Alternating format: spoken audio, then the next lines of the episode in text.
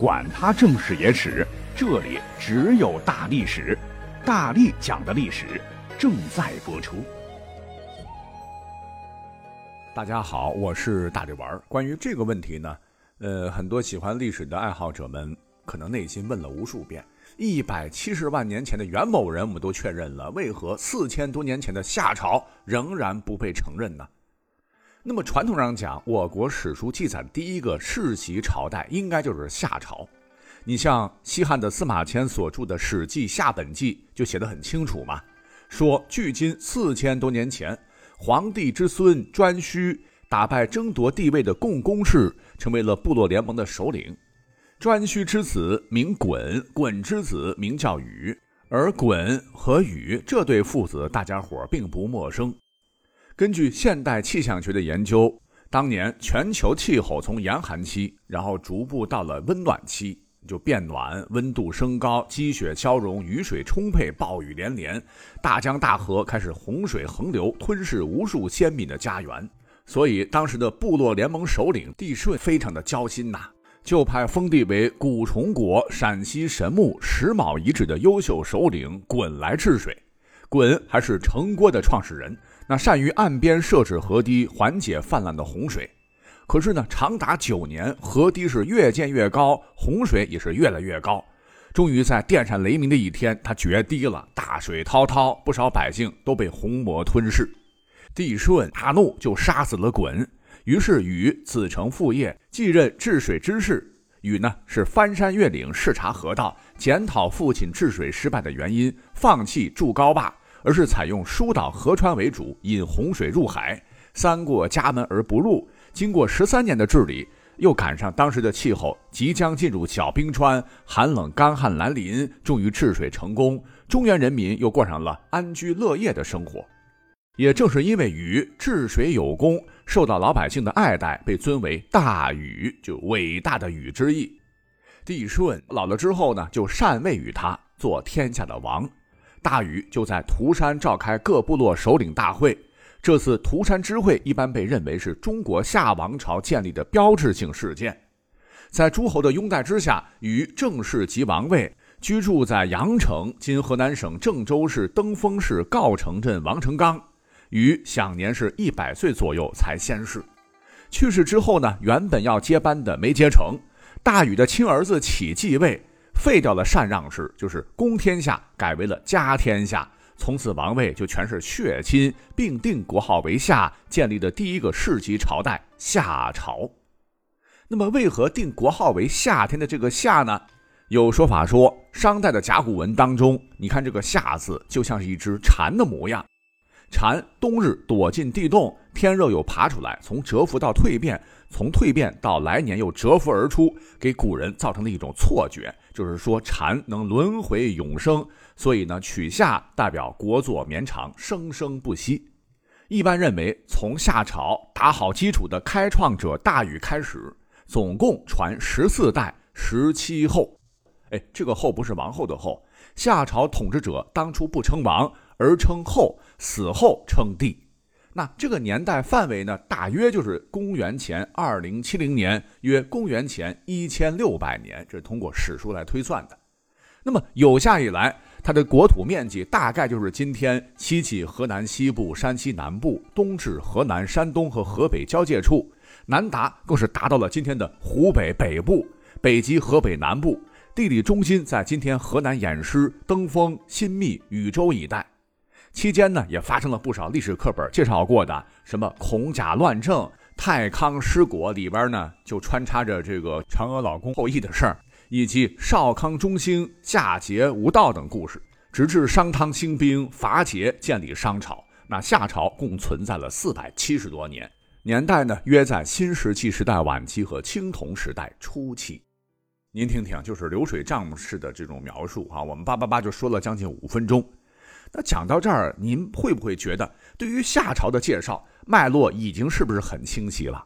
除了《史记》，那古代还有不少史书都对夏朝有着极尽详实的介绍，有些完全超过了《史记》的年头。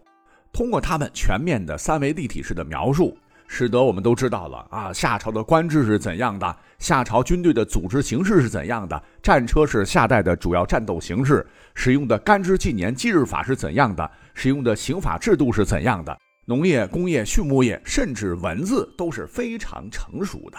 尤其这个文字，从记载来看，说什么有夏禹书、禹王碑，那乃是夏朝的传世文字，用的是夏传。传就是小传、大传的那个传啊，就连每一代的后在位多少多少年，发生了哪些大大小小的事儿，都细致入微的一清二楚。但是特别奇怪，也是让所有国人无法理解和接受的是，这么一个有助于统一华夏文明的王权国家，开创中国近四千年世袭王位之先河的夏王朝，时至今日，我们只要走出国门，在国际考古学和历史学领域上。竟然不像其他朝代，如商周、秦汉、晋唐、宋元、明清一样被广泛的承认，而是态度非常谨慎的对夏王朝抱有深深的质疑态度。被推崇的这个大禹也被认为只是传说中的神，而并非真实历史人物。再严重的说，就是夏朝史实也都系后世杜撰。哎，这听的确实让国人感到很憋屈。那各位可以想想。你像迄今一百七十多万年前，我国境内最古老的元谋人都被国际认证了。那奇怪的是，怎么与之相比，区区四千多年，我们史书长篇累牍记载的夏朝就无法被国际所认同呢？这到底是怎么回事呢？其实，国际史学界和考古学界将我国朝代的开端定在商，而不是夏，倒不是说对夏朝有什么歧视啊，这是一个较为严谨的体现。提出的疑问也确实暂时无可辩驳。这个关键性的疑问就是：世界上任何一个朝代或者是文明的存在，都需要一定量的可靠的、可以跟历史文献印证的考古挖掘等来证明。如商朝，其实呢，在国际上长时间呢也被质疑，是直到二十世纪初的时候，在安阳的殷墟出土了约十五万片的甲骨文。以及大量的青铜器皿、丰富的文化遗存、辉煌灿烂的青铜文明震惊世界。那甲骨文就是中国汉字的起源呐！啊，这才让国际社会最终承认了商朝。那对标夏朝，迄今为止，明确的文字遗址、文化证明都没有被发现。那既然没有被发现，你大禹治水三过家门而不入，搞涂山之会禅让称王，儿子起建立夏朝，夏朝开启所流传的种种事迹。无论怎么听起来合情合理、生动有趣，就只能当做传说，而不能当做真正的历史。夏朝真的存在过吗？就要被打一个大大的问号。怎么说呢？就如同西方一直流传，说是在一万年前，欧洲到直布罗陀海峡附近的大西洋之岛，有一座拥有高度文明发展的古老大陆、国家或者城邦，叫做亚特兰蒂斯。大家伙都听过吧？那么，在公元前三百五十年的时候，古希腊哲学家柏拉图的对话录中有详细记录。那后来呢？听说这个岛沉入了大洋的深处，是直到二零一一年时，一支考古队声称他们已经找到了亚特兰蒂斯的位置，在西班牙南部的泥滩之下，但只是声称找到了哈。到目前为止，谁也没有真正寻找到亚特兰蒂斯的任何历史遗迹。虽说国际上流传各种假说，但史学界还是认定亚特兰蒂斯只是一个神话而已。那讲到这儿呢，我知道有一些喜欢历史的小伙伴可能会不服气。哎，怎么说夏朝不存在呢？那按照你说的这个标准，咱们就先看文字。哎，咱们国家不是已经发掘出了距今七千多年以前的双墩符号吗？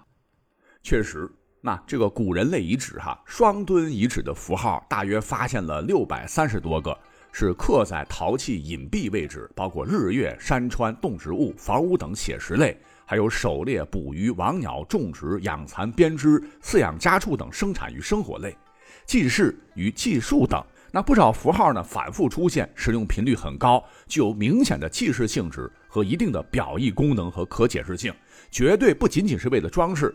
这个符号呢，简洁、生动、形象，具备了文字书写的最基本特点。专家经过研究，觉得可能对甲骨文的形成产生了很大影响，对汉字的形成起到重要的作用。更重要的是，这个遗址的位置啊，就在河南南部、安徽西北部，而正是当时夷夏商的交汇地带。而夏朝你算算，才四千多年。古籍明确说，它有成熟的文字夏传，那前有双墩符号，后有商代甲骨文，它承上启下，怎么就不能证明夏朝它有文字呢？怎么讲呢？这个双墩符号确实虽是中国文字知识，要放在全世界进行比较的话，那比古埃及象形文字和苏美尔楔形文字早了两千多年。可是呢，问题是，我们这个符号啊，它是属于才刚刚起步，还是一种刻画符号体系，还不能划入完全的文字里头，那也就不能证明夏朝文字是依此传承的啊，就一定会产生完善的、成熟的夏朝文字，之后又演化出了具备象形、会意、指示、假借、转注、形声的甲骨文云云，而甲骨文正是现代汉字的直接渊源嘛。那尤为值得一提的是，十九世纪的时候，法国有一个历史学家叫做商伯良，还曾经用咱们中国的表意的表音的汉字破译过几千年前的古埃及文字。虽说呢，商代甲骨文的出现绝对不可能是从天而降，中间肯定有个重要的发展时期。可惜就可惜在考古挖掘尚未明确证实发现有关夏代的文字资料。一言以蔽之，就是最古老可能有文字作用的符号，这个证据不能被采信用来证明夏朝存在。那还有朋友可能会说了，哎，咱们不是还有河南省洛阳市偃师二里头遗址吗？历经几代人的努力，挖掘出了大型宫殿基址、大型青铜冶炼作坊、制陶制骨遗址，与宗教祭祀有关的建筑，以及四百多座墓葬，出土了成组的青铜礼器和玉器。出土的大型绿松石龙形器还被学者正式命名为“中国龙”，证明了它是一处早于洛阳商城的、具有都城规模的遗址。作为东亚大陆最早的广域王权存在的遗址，堪称是最早的中国。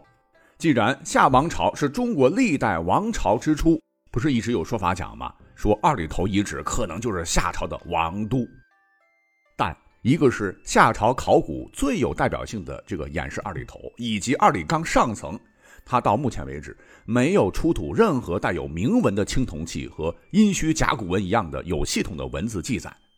二来呢，是不是夏都的观点几十年来争论不休？经过碳十四的测定，二里头遗址所处的年代确实应该落在夏商时期，但它具体是夏都还是商都西伯，迄今它没有定论。或者说，二里头遗址既不能认定是商都，也不能确认是夏都。再说了，夏文化和商王朝是有区别的。那目前的考古发掘可以说是早就颠覆了1980年以来二里头主体夏都说的主流共识。故而说，夏王朝也许我们国人都坚信它的历史上真实存在过，但还需要更加直接的考古证据被挖掘证实。而这个时间或许就是十年。二十年，也或许就在明天。帝舜